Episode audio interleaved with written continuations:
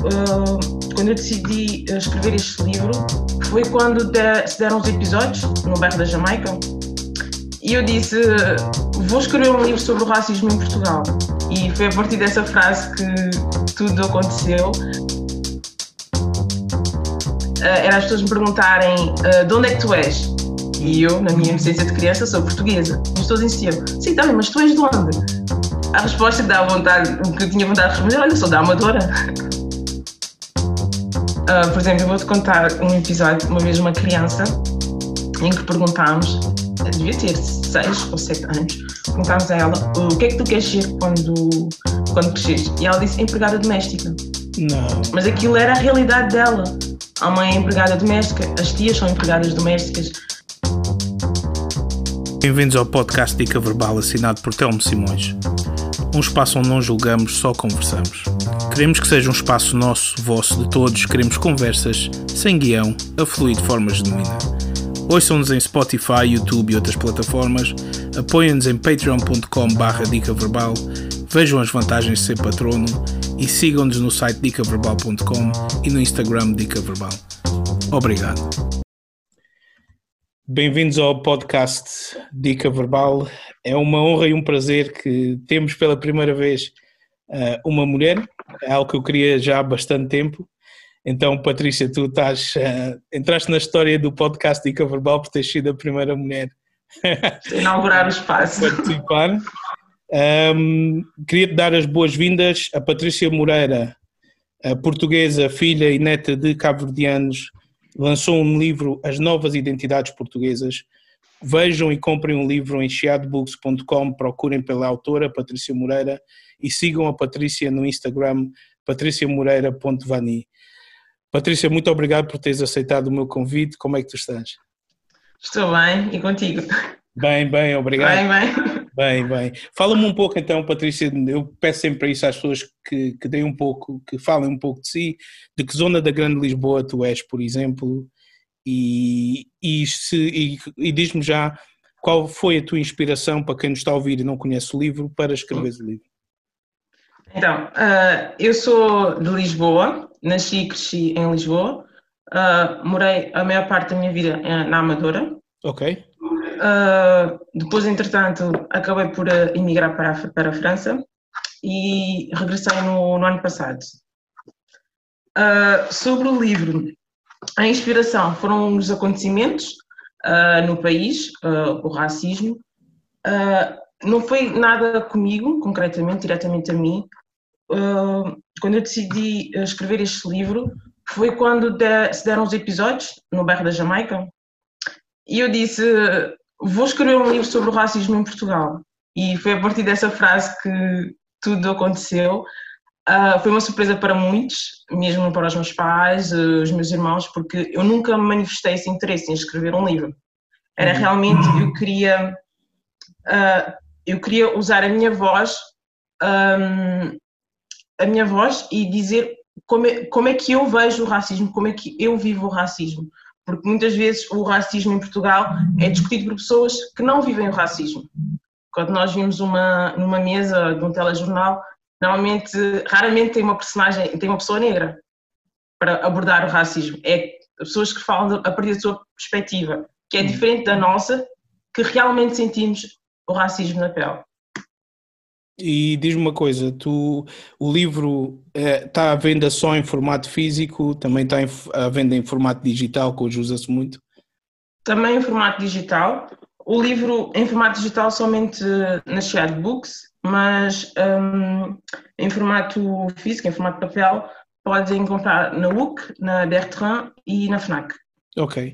E tu, não, tu já tinhas veia de escritora, já pensavas, já eras algo, ou foi mesmo espontâneo a ver os acontecimentos que estavam a passar, tu disseste a minha contribuição vai ser sentar-me e escrever um livro? É que foi realmente espontâneo. Mesmo eu quando comecei a escrever, porque a partir do momento que tu já tens um material, um trabalho que já fizeste, tu dizes, não, eu não vou deixar isto para trás, vou tentar avançar e ver no que vai dar. E foi assim, porque eu inicialmente era, eu queria falar somente sobre o racismo uhum. e comecei a escrever alguns episódios, porque todos os episódios de racismo que eu conto aqui no livro são reais. Episódios que aconteceram comigo ou pessoas próximas. e era só mesmo somente, queria falar somente sobre o racismo, mas à medida que ia avançando, eu vi que tinha que falar da minha identidade. É impossível falar sobre racismo em Portugal e não falar da minha, da minha identidade, porque, como eu já disse, eu nasci e cresci em Portugal, uh, tive sempre a cultura cabo-verdiana presente, uh, desde da culinária, da, da gastronomia, a língua, e um dos episódios que me vem muito à cabeça de quando eu era mais, mais nova, quando era pequenina, uh, era as pessoas me perguntarem de onde é que tu és? E eu, na minha inocência de criança, sou portuguesa. E as pessoas insistiam, sim, também, mas tu és de onde? A resposta que dava vontade, o que eu tinha vontade de responder, olha, sou da Amadora. O que querem que eu diga mais? E as pessoas insistiam. E depois perguntavam, ah, mas os teus pais, os teus avós são de onde? Ah, ok, então tu és cabo-verdiana. Ou seja, e... havia essa percepção de que não eras 100% portuguesa ou verdadeiramente portuguesa. Exatamente, é como se houvesse hum, uma incompatibilidade, discrepância entre hum, ser português e ser negro. Não pode ser as duas coisas ao mesmo tempo, escolher só uma. Daí o título As Novas Identidades Portuguesas. Nós, descendentes, somos, uh, somos portugueses, mas temos uma outra identidade, que é a identidade negra. Uhum. E com essa e a essa com a identidade negra temos a identidade portuguesa tam, também, que é algo que é muito profundo. Tu tu não podes dizer a uma pessoa tu não és portuguesa quando tu cresceste com a cultura, com a forma de pensar, a forma a forma de estar. Tudo vem daquele povo onde tu, daquele povo do, do país onde tu nasceste habituaste com aquilo, aprendeste a, a, a, história de Portugal e uma pessoa chega, não, tu não és portuguesa, isso é fértil. Quando és criança, é magoa-te quando uma pessoa diz É como se fosses um filho bastardo à parte.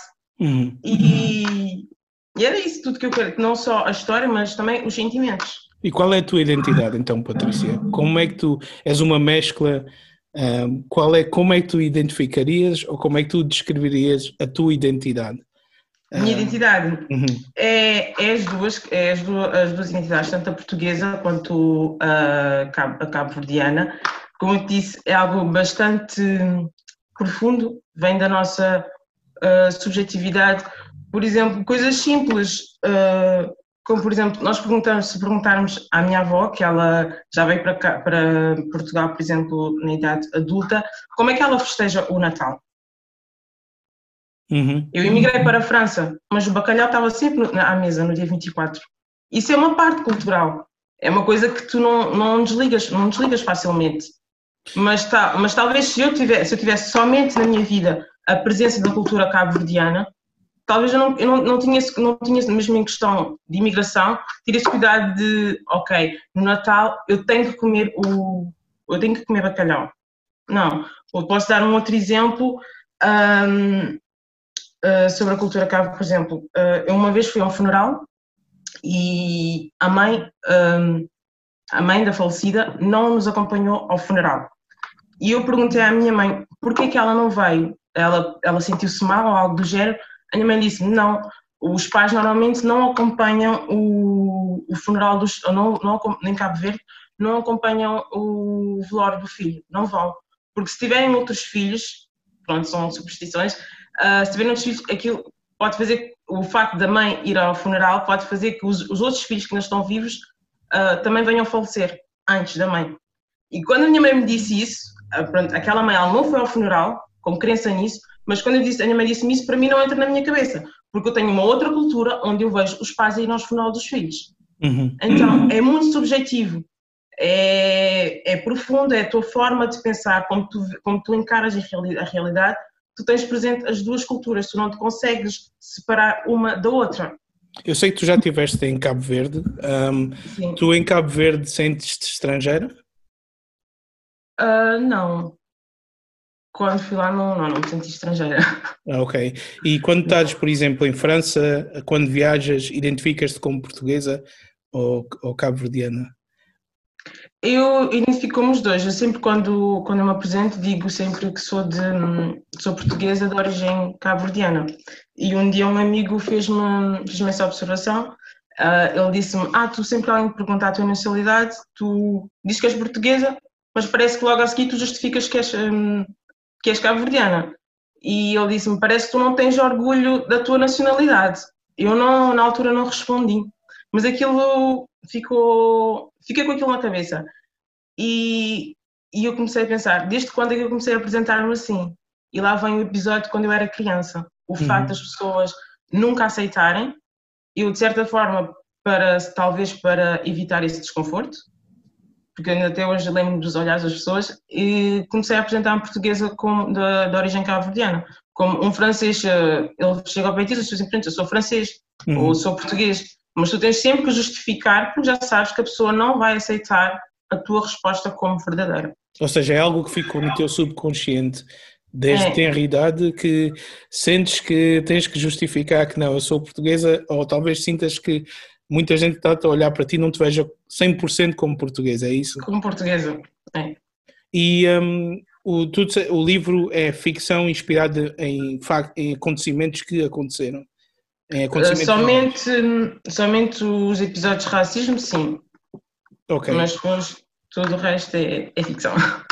Tu disseste que tu baseaste em histórias de amigos teus, tu própria já su, uh, sofreste episódios de racismo também, decidiste foi não partilhar no livro, queres partilhar alguns episódios que possas ter sofrido, por exemplo? Olha, eu posso, posso partilhar um que eu já que eu fiz um post no, no Instagram, uh, que era quando eu era adulto, estava na adolescência, uhum. andava nos escuteiros e um dia estava ao pé de crianças, eles eram mais novos do que eu, porque nós nós estávamos divididos por, é por idades, e eles meteram-se a cantar. A 13 de maio, na cova da Moura, um branco foi catado por um preto de Angola. O preto Uau. era uma Torres. Eu senti-me super envergonhada e desconfortável no meio daquela música.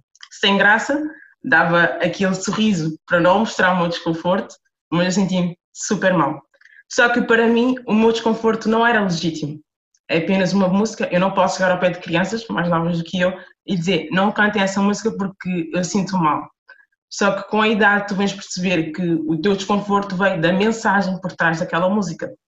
Porque Cova da Moura é um bairro rotulado como problemático e onde só vivem negros, ou seja, um bairro a evitar, pessoas a evitarem. E eu, de uma certa forma, estou nesse grupo de pessoas e daí o meu desconforto.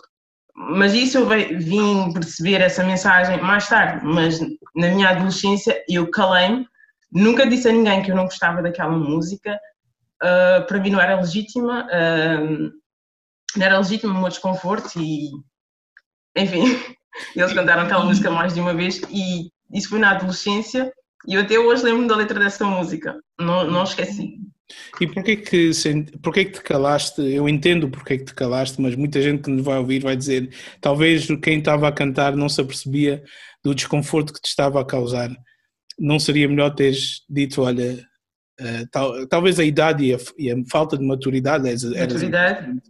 impediu-te de o fazer, mas, mas talvez se tivesses dito, olha, uh, esta música causa-me imenso desconforto, talvez eu dissesse, ah, já não está a fazer por mal, não é? Exatamente. Estamos em 2020. Se, tu, se alguém cantar uma música ou fizer, posso dar um outro exemplo, um, uma frase que se usa muito em Portugal, que é Eu não sou a preta. Se tu fores dizer a uma pessoa, olha, essa frase um, causa-me desconforto, estamos em 2020, ela vai sempre tentar se justificar, não vai dizer, se calhar não vai para dizer, oh, ok, Patrícia, realmente tu tens razão, essa frase, ela tem uma informação racista por trás. Imagina em 2002, 2003. É verdade, é verdade. As pessoas não aceitariam, diz, as pessoas diz, não aceitariam o meu desconforto. Hoje em dia já dizem que é mimimi, cada vez que tu abres a boca para dizer. Oh, que já, estamos, já, uh, já, já está farto de ouvir, né? Agora tem Exato. sido muito, já está farto, é sempre o tema do racismo, né? Exato, imagina em 2002, 2003, eu realmente senti-me super mal com aquela música e não manifestei o meu desconforto, guardei para mim. Tu usaste o livro como, ou a escrita como uma arma, como um grito de revolta, como uma maneira de lutar contra a discriminação e o racismo? Ah, sim. Usei, usei a minha voz porque uh, acho que de uma certa forma o livro protege-me. Pronto, eu já contei aqui dois episódios que estão no livro, mas protege-me porque ninguém sabe quais são as minhas histórias e quais não são as minhas histórias. E as pessoas, ao contrário do que as pessoas dizem, é tudo racismo, é tudo mimimi, é tudo vitimismo.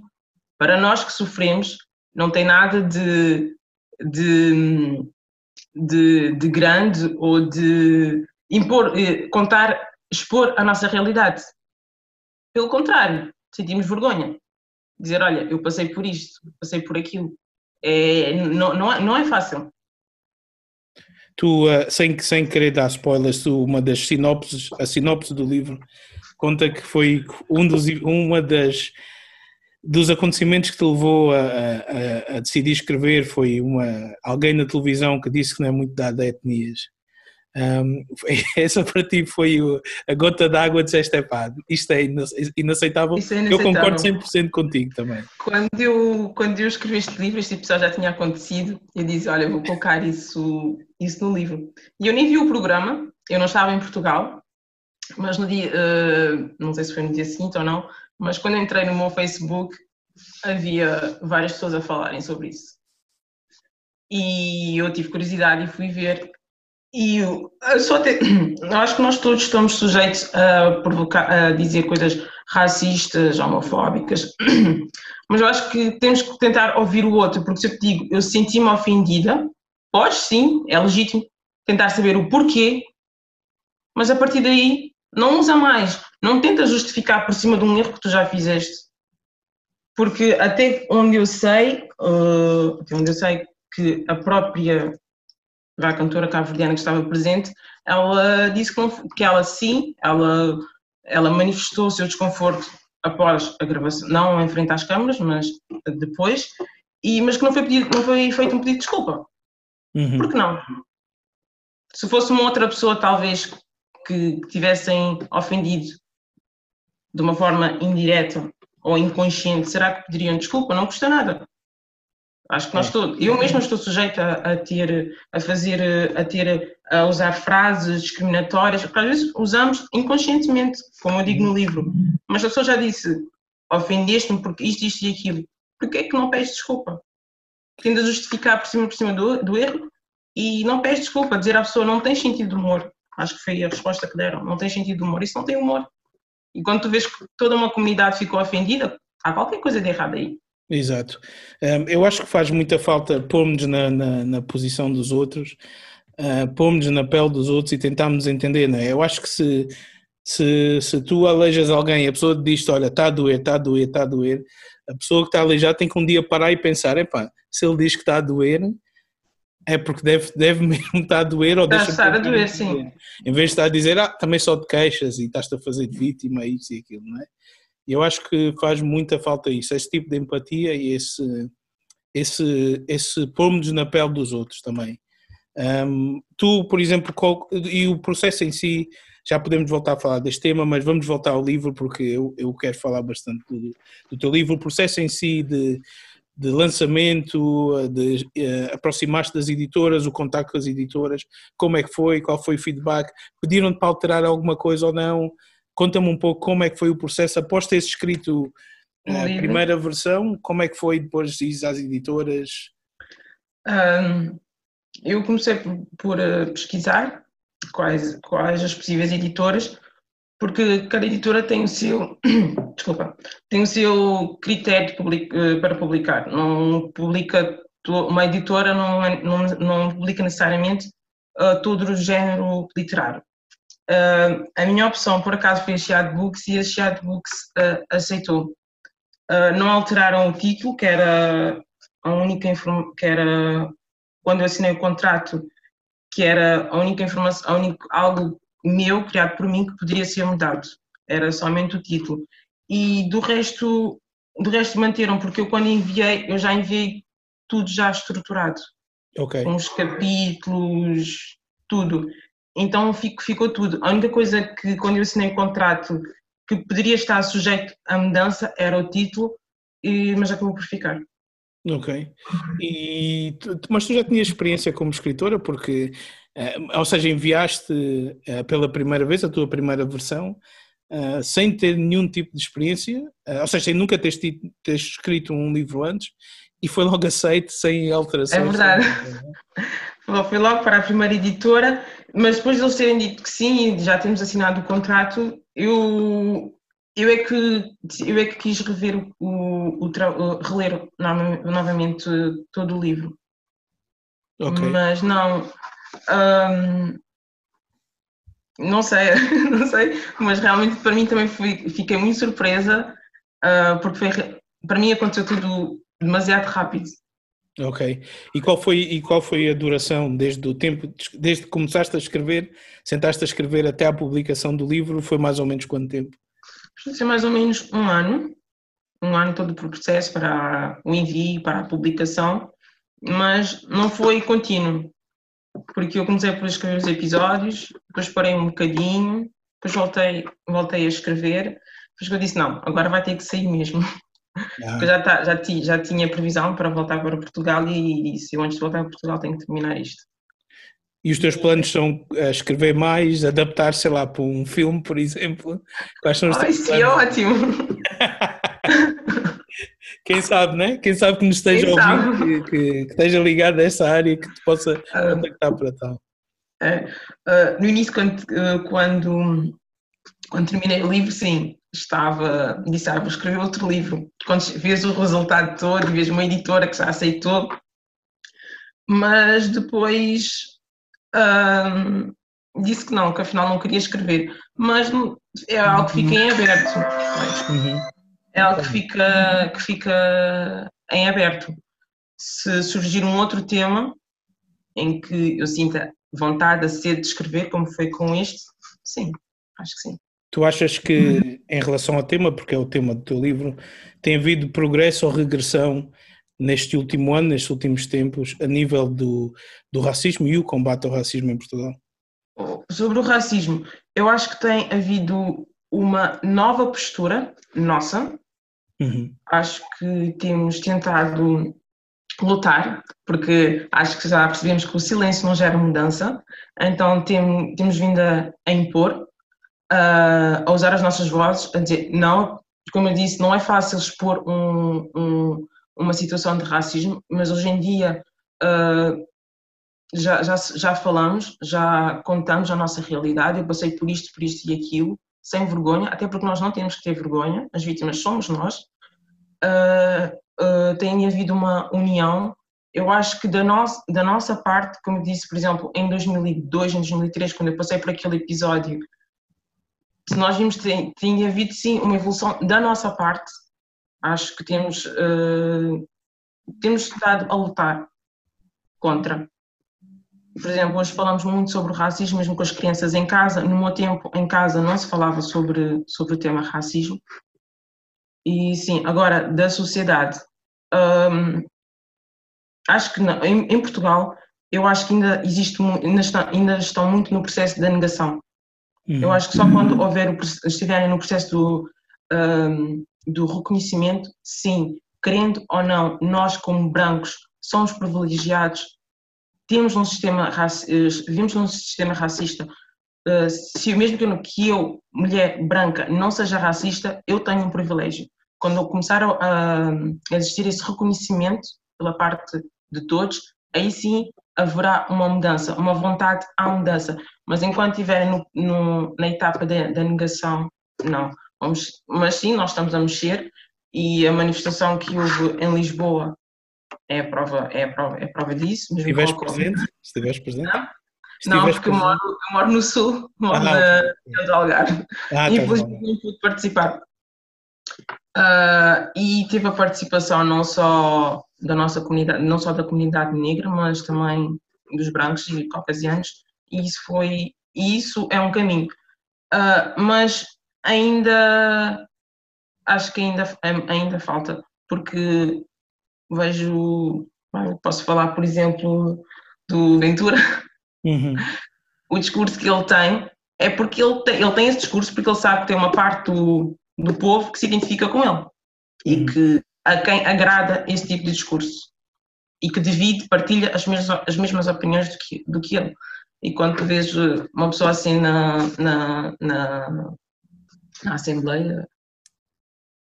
E um, qual tem sido o feedback em relação ao livro, do feedback que tens tido? Uh, qual tem, como é que tem sido? Como é que tem sido a recepção ao livro? Como é que tem sido o feedback? Uh, do livro, uh, as pessoas têm falado muito do, racismo disfarçado, que exponho aqui no livro. Também têm, têm falado muito sobre a escrita, que é uma escrita bastante, bastante acessível, e até agora o feedback tem sido positivo. Porque até é um livro fácil de ler, é um livro, Sim. ou seja, não é daqueles livros grossos que demora-te uma eternidade. Foi... Não, é uma... Diz, diz, diz. É uma linguagem fluida.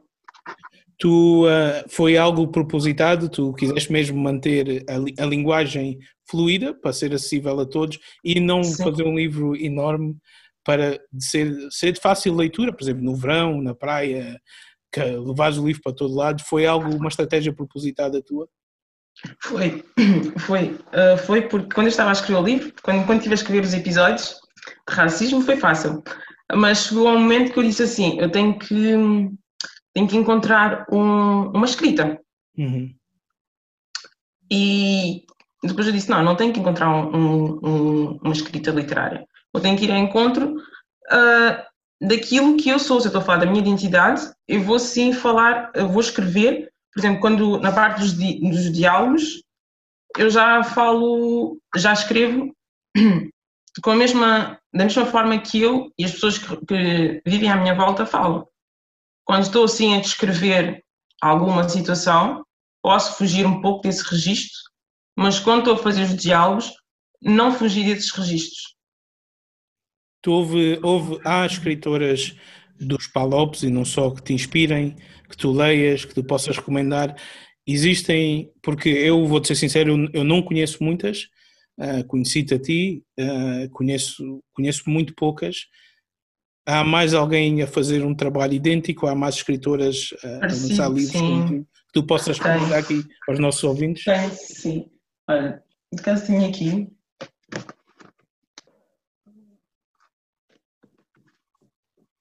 para, uh, para, quem nos, para quem nos está a ouvir, eu estou a ver, mas para quem nos está a ouvir, diz ah, o título, o título e o nome do livro. Uh, eu tenho aqui um que é da Tel, Telma Tivon, que okay. é um preto muito português. Interessante. Então, um preto muito português. uh, fala também sobre a identidade, de como é nascer e crescer num país em que te vê como filho bastardo, também é da mesma editora da Chiad Books. Ok, um preto muito português. Português. Também sim. disponível na Chiad Books, né? Também na Chiad Books. Tenho este aqui da um, Jamília Pereira da Almeida, que é Esse Cabelo. Ok. Que fala também um, fala sobre um, a identidade e como quando tu. O título pode enganar, pode parecer que é algo fútil, mas não é o caso. Olha, eu até pensei muito mais a temática do, do, do, do, do, do afro e, e de, de não, tensões não. E, e, tudo isso. essa temática.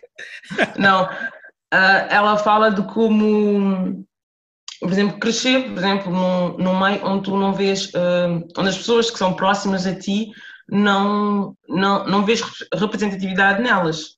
Uhum. Por exemplo, esse cabelo é uma frase que acho que é a avó, já não me recordo, acho que é a avó que lhe diz quando é que tu vais tratar desse cabelo?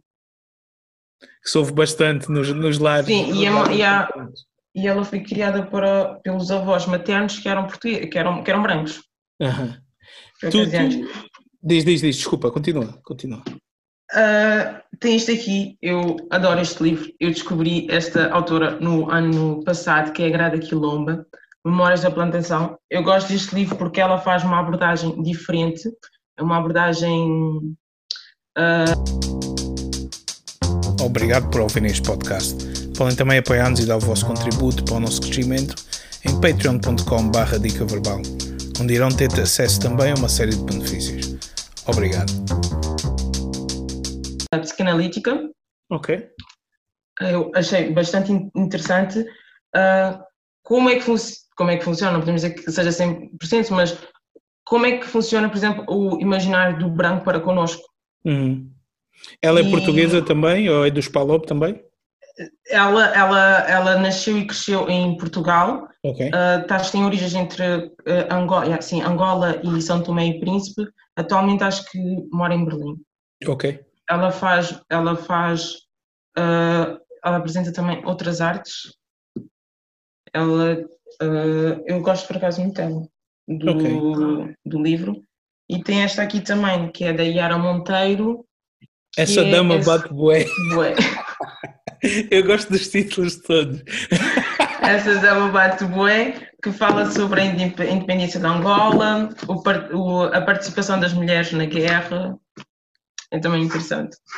Um, aqui, diz, diz, diz, continua. Continua a recomendar os livros. Tá sim, este aqui uh, eu gosto bastante porque, como eu já disse, faz uma abordagem completamente diferente e acho que encontras muitas respostas, às vezes, para os comportamentos ou mesmo como tu te sentes, quando tu dizes, opa, realmente eu já senti isso, eu já passei por isso, e eu não soube justificar o, o, o meu sentimento, e tu aqui acabas por encontrar respostas. Hum. Tu, tu, por exemplo, tu culpas, de certa maneira, entre aspas, as gerações mais velhas, os pais, os avós, uh, por, uh, achas que foram um pouco mais passivos na luta anti-racismo? Achas que teria sido mais fácil para as novas gerações ou diferente se tivesse ouvido essa, se tivesse havido essa, em inglês diz awareness, já dá para ver que eu já estou em Londres há muito tempo, mas essa consciência, consciência, está à procura da palavra em português. Um, qual é a tua posição ou opinião sobre isso? Porque eu já ouvi vários afrodescendentes a dizerem se os nossos pais tivessem feito o que nós estamos a fazer agora, ou se os nossos avós não tivessem sido tão passivos a chegarem vindos da África e tivessem só a trabalhar nas limpezas ou nas obras, isto ou aquilo, teríamos tido um caminho a desbravar mais fácil. Qual é a tua opinião acerca disso? Uh, eu acho que os meus netos daqui a 20 anos cara, vão ter a mesma coisa de mim. Okay. Eu acho que é preciso meter as coisas no contexto em que se. Em, no contexto da, da época. Uh, a minha avó, por exemplo, ela veio para Portugal o meu avô sei que veio em 73, a minha avó veio depois. Uhum. Então, o meu avô vem, em 73, Cabo Verde ainda, já era, ainda era uma, colónia, uma, uma, província, uma província portuguesa. Uh, a minha avó veio, não tinha estudos, não, não, sabe, não sabe ler, não sabe escrever. Uh, ela vem em, à procura de condições de vida melhor. Obviamente que ela vai procurar, ela vai procurar o trabalho onde ela sabe que ela vai ser, ser aceita. A minha, a minha, mãe, por, minha mãe, por exemplo, ela já ela estudou e, ela estudou, mas ela também abandonou a escola, abandonou a escola cedo. E se tu fores ver, todos da época da minha, da década da minha mãe tiveram, foi, foi mesmo. Tiveram ter feito até sexto ano e depois abandonaram os estudos. E depois tem a minha geração, que normalmente acaba, vai até o décimo segundo, mas ó, continua ou não, ou não os estudos. Então, é preciso colocar as coisas no. É fácil falar, mas temos que ver a realidade do passado. Ninguém muda a realidade de um dia para o outro. E nós temos, eu vejo do processo, desde a minha mãe até, até, até, até a mim, até hoje. Ela fez, o, a minha avó fez o que pôde para a minha mãe não passar porque ela, por aquilo que ela passou. A minha mãe fez o que ela pôde para eu não passar por aquilo que ela passou. E eu vou fazer o mesmo para os meus filhos, para os meus netos. É preciso colocar as coisas uh, em cada contexto, porque se nós formos a pensar uh, assim, os, os, nossos antepassados, antepassados, antepassados, então nunca, nunca um negro seria escravo. Hum. É eu concordo contigo. Um, eu, o, que eu, o que eu costumo responder um, a, a, quem, a quem tem esse tipo de, de, de afirmação é como tu disseste, as prioridades e as lutas eram diferentes. E foi uma forma de luta também, né? Ao inserirem, os nossos pais e avós, ao inserirem-se na, na, a chegarem da África, inserirem-se no, no, nos locais de trabalho, um, eles foram muita gente em diversas partes de Portugal, nunca tinham lidado, porque nem todos foram para as colónias, muitos nunca tinham lidado com negros, até vir a imigração da África. Ou seja, foi luta também. Pode não ter sido uma luta tão militante como hoje em dia, eh, tão política como hoje em dia, mas é uma forma de luta, porque tu normalizas também. Tu ocupas certos postos de trabalho, normalizas, ou seja, aos olhos da, da, da população nativa, torna-se normal haver um negro a desempenhar, a escrever um livro no teu caso, a desempenhar Sim. certas funções, enfermagem, médicos, etc. Entendes? E este, este é um dos, dos objetivos do meu podcast também. Um, eu tento convidar pessoas e irei tentar, não exclusivamente, mas irei tentar convidar pessoas das várias comunidades, não apenas Palopes, que empreendem, são escritores, uh, têm vários tipos de profissões, para primeiro inspirar uh, quem nos ouve uh, a, a, a, não desistir dos, dos seus projetos e, e, verem que existem outros caminhos, e também para normalizar esta e mudar esta imagem que tu sabes que, que existe, que muitas vezes é, é negativa acerca das diferentes comunidades, não é? Exato. Eu acho que sim, que o que tu fazes, mostrar uh, diversos, outros trabalhos, trabalhos de outras pessoas, um, acaba por mostrar aos jovens uh, que eles têm um grande leque de escolha. Uh, por exemplo, eu vou-te contar um episódio, uma vez uma criança, em que perguntámos, devia ter seis ou sete anos, perguntámos a ela o que é que tu queres ser quando, quando cresceres? E ela disse empregada doméstica. Não. Mas aquilo era a realidade dela. A mãe é empregada doméstica, as tias são empregadas domésticas. Então, para ela, aquilo é como se, é como se fosse uma profissão hereditária. Todos uhum. na, minha, na minha família são, eu vou ser também. E nós, não, mas tu não queres ser outra coisa, em que tu gostas muito de fazer, não sei o quê. E lá ela vinha buscar o que para ela era fantasia, uhum. como, ser, como ser dançarina ou ser atriz. Aquilo para ela já era muito fantasia, mas ela de certa forma já estava encaixada naquela realidade que era, ah, minha mãe é doméstica, uh, a, minha, a minha avó foi doméstica, as minhas tias são domésticas, não tem nada de mal, qualquer pessoa pode fazer, pode fazer o, o, tra, o, o trabalho, o trabalho doméstico. O problema é quando as crianças têm aquilo como se fosse uma realidade delas uhum. e todo o resto fosse uma fantasia muito longe em que elas não podem alcançar. Exato, é, é como tu dizes, trabalho digno é trabalho digno, seja qual for, não há nada de mal uma pessoa não ser empregada doméstica ou, ou, das limpezas ou o que for, mas tentarmos incutir às crianças, que foi o exemplo que tu usaste, que há outras, e se têm capacidade, tentar sempre atingir, ou seja, ter outros sonhos, outros objetivos também. Não? É? Outros objetivos. Por exemplo, eu, hum, eu já, já, escrevi, já escrevi um livro, mas eu também já, traba, já trabalhei nas limpezas.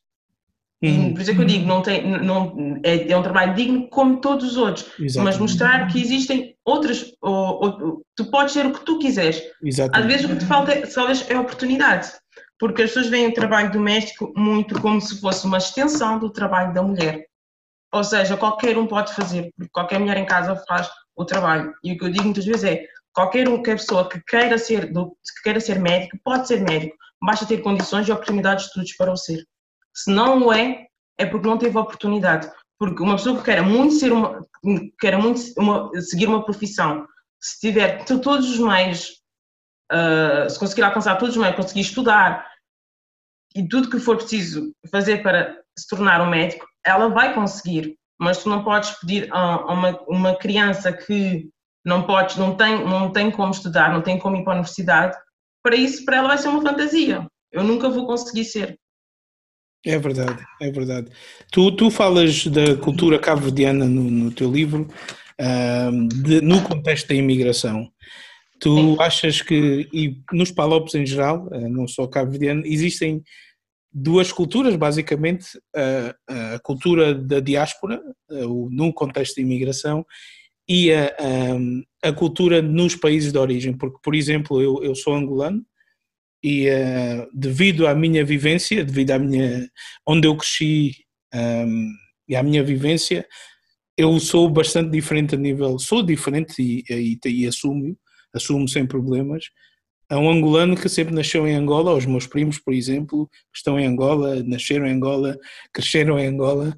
Uh, a nível de mentalidade, cultura, temos várias coisas em comum, mas não tudo qual é o teu ponto de vista acerca disso? E, acreditas que existe uma subcultura, ou seja, da diáspora cá fora, em Portugal, Reino Unido, seja onde for, por exemplo? Uh, é como disse, tu não podes, o que eu estava a dizer anteriormente, o facto de ter as duas, uh, as duas culturas fazerem parte do nosso objetivo. tanto a portuguesa como a cabo-verdiana. Tu não podes eh, nascer e crescer num país e viver indiferente à, àquela cultura. Tu vais absorver aquela cultura de uma forma inconsciente. É daí, se calhar, a tua forma de pensar vai mudar um bocadinho. Eu dei o exemplo da minha mãe, quando nós fomos àquele funeral, quando ela me deu aquela justificação, aquela justificação para mim não foi 100% aceitável. Porque eu já tinha visto, eu estava a ver como, como outra realidade em que dizia, uma, que dizia algo diferente. Uhum. E eu acho que, que sim, que vai acabar por, um, por, por uh, condicionar a tua forma de estar, de pensar, um, e mesmo em, em contextos de, de imigração, a, a cultura, nós tentamos preservar a cultura dentro do contexto da situação em que nós estamos. Às vezes não podemos fazer, porque nós estamos num contexto, estamos num outro país, nós temos que respeitar as leis daquela, daquele país. Então vai ter coisas, se calhar, que nós não vamos poder fazer. E, e é normal, tu vais acabar por, por ficar condicionado um, à, outra, àquela nova cultura que está presente diariamente no teu dia a dia e a outra que, que se encontra mais distante vai de uma certa, vai de uma certa forma tentar conviver com, com as duas, mas vai ter em situações em que haverá um choque entre as duas culturas que tu vais, vais inclinar mais para uma do que para outra. Qual é o conselho que tu darias a, a, a jovens como tu ou, ou, ou, afrodescendentes residentes em Portugal? Um, qual é o conselho uh, que tu darias a quem quer eh, empreender, escrever um livro, que é uma forma de empreendimento também, uh, de empreendedorismo, desculpa. Uh, qual seria, qual é o conselho que tu dás a quem, a quem se vê encurralado Uh, no, no, no, ciclo de pobreza, ciclo, de um estigma num bairro social, por exemplo, que, que, e que acha que não, não, não tem acesso, é impossível eu fazer isto, só os outros é que podem. Qual é o conselho que tu darias a, a quem nos está a ouvir que possa estar nesta situação? Uh, não, não se deixar formular pelas opiniões dos outros. Eu acho que ninguém conhece o nosso potencial uh, melhor, de, melhor do que nós. Se, eu acho que se uma pessoa realmente quer alguma coisa, ela vai por si só encontrar as respostas para atingir aquele objetivo. Não mesmo que se tu não tiveres vontade e todas as pessoas disserem tu vais conseguir, tu não vais conseguir. Mas se tu tiveres vontade e todos disserem tu não vais conseguir, tu vais conseguir. Porque tudo depende da nossa, da nossa vontade, da nossa voz interior. Às vezes tem uma vozinha lá que diz é isto, é isto, é isto, podemos chamar de sexto sentido, este é o caminho e se têm algum objetivo, persistam. Porque se realmente tiverem vontade, vão encontrar todos os meios para, para, para, para o fazer. E não digo isso de conversa fiada, porque eu já tive mesmo situações em que eu disse não e não vou conseguir fazer, o que é que eu estou aqui a, e questionava-me o que é que eu estou aqui a fazer, mas tinha algo lá no fundo que dizia não, eu tenho que, tenho que insistir nisto, tenho que insistir nisto, tenho que insistir nisto e, e consegui fazer.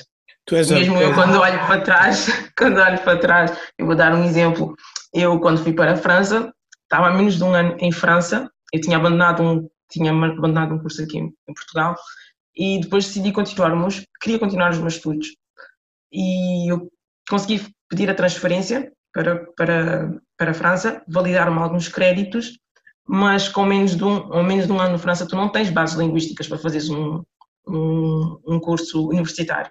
E eu consegui fazê-lo em três anos. Uau! Que era o que estava previsto. Mas uh, não, foi, não foi fácil, não foi fácil. Eu lembro a primeira semana que eu tive, que eu recebi as minhas notas, eu fiquei uma semana em casa e questionava-me o que é que eu estou a fazer porque as minhas notas foram todas baixas, baixas, baixas, baixas, negativas e eu só me questionava, mas o que é que eu estou a fazer? O que é que eu estou a fazer? Mas eu também não, não me permiti desistir de um segundo curso e encontrei os meus métodos, que era escrever, não só ler, mas reformular tudo aquilo que eu tinha, que eu tinha lido, reformular para palavras minhas, levava bastante trabalho, levava bastante tempo a fazer isso e quando eu chegava aos, quando eu chegava aos testes, de uma certa forma eu já tinha, já tinha algumas palavras-chave, uh, alguns termos que eu não ouvia no meu cotidiano, mas que permitiu-me fazer o curso em três anos. E tu então fizeste-o sem ter um domínio do francês, basicamente? Tinha o da escola, mas que quando cheguei lá descobri que eu não sabia francês. Tu és a prova viva, tu és a prova viva do que estávamos a falar, que é possível se, se, se a pessoa acreditar e der no duro e for em frente. É Exatamente. Eu digo os meus primeiros testes foram um desastre. Eu fiquei uma semana em casa. Eu não saía, não saía de casa, não saí de casa durante uma semana porque eu questionava-me o que é que eu estou a fazer. Eu estou a perder o meu tempo, eu não vou conseguir fazer este curso, eu não vou terminar este curso e eu consegui fazê-lo em três anos. E eu, quando vi a última nota, estava à espera da última nota para ter a certeza que eu tinha passado, eu fiquei histérica. Imagino, e, e com não. razão. E com razão. E fizeste o mestrado também, não é? Sim, depois voltei para Portugal, porque foi, realmente foi, foi difícil a licenciatura em França. Eu queria continuar e sim, depois vim para Portugal. Okay. E fiz, eu fiz o mestrado. Ok. Patrícia, onde é que, eh, repete de novo, onde é que o pessoal pode seguir, onde é que pode adquirir o livro, agora que já estamos na reta final, vende aí o teu peixe. então, o livro um, em formato uh, papel pode encontrar na Shared Books, na FNAC, na Bertrand uh, e na UC. Em formato digital, somente na Shared Books. Uh, o meu Instagram é patriciamoreira.vani. Ok. O livro Patrícia. é As Novas Identidades Portuguesas. Comprem. Tiver, diz, diz, diz, continua, continua. Quem tiver a oportunidade de ler ou interessar-se pelo tema, eu adoraria ter o feedback de todos. Quem sabe, se amanhã apetecer-me escrever outro livro, eu vou ter em conta todas as críticas. Sem dúvida. Tu, tu tiveste um lançamento do livro, e, né? Houve um lança... Eu vi num programa da RTP que tu estiveste presente que houve um lançamento e tudo, não é? Não chegou a haver o lançamento, porque na semana de, que supostamente iria realizar-se o lançamento foi quando foi declarado o estado de emergência. Ah, então, pronto. Okay. Tivemos que cancelar uh, não, e não houve lançamento e ainda não tem data, não tem data prevista. Vamos esperar que ver como é que a situação uh, avança e depois marcar uma data. Ou seja, é só o pessoal ficar atento ao teu Instagram quando houver um lançamento oficial, que tu irás estar lá uh, uh, para receber o pessoal e assinar e, e, e, tudo mais. Tu irás lançar no Instagram, então é só o pessoal Sim. estar atento ao teu Instagram, não é? Sim, vai estar lá a informação. ok. Patrícia, muito obrigado. Eu que agradeço. Não, foi, foi um prazer, foi uma conversa bastante prazerosa. Obrigado por teres aceito o convite para participar. Não se esqueçam, as novas identidades portuguesas por Patrícia Moreira. Eu acho, eu acho que ela não vai ficar por aí, eu acho que não. Aqui uns tempos vamos, vou ter de novo a falar do teu próximo livro, vamos ver. Um, ok. Instagram patriciamoreira.vani, uh, o livro uh, em chiadbooks.com. Um, não se esqueçam, vejam, recomendo, comprem. Até o próximo podcast. Obrigado.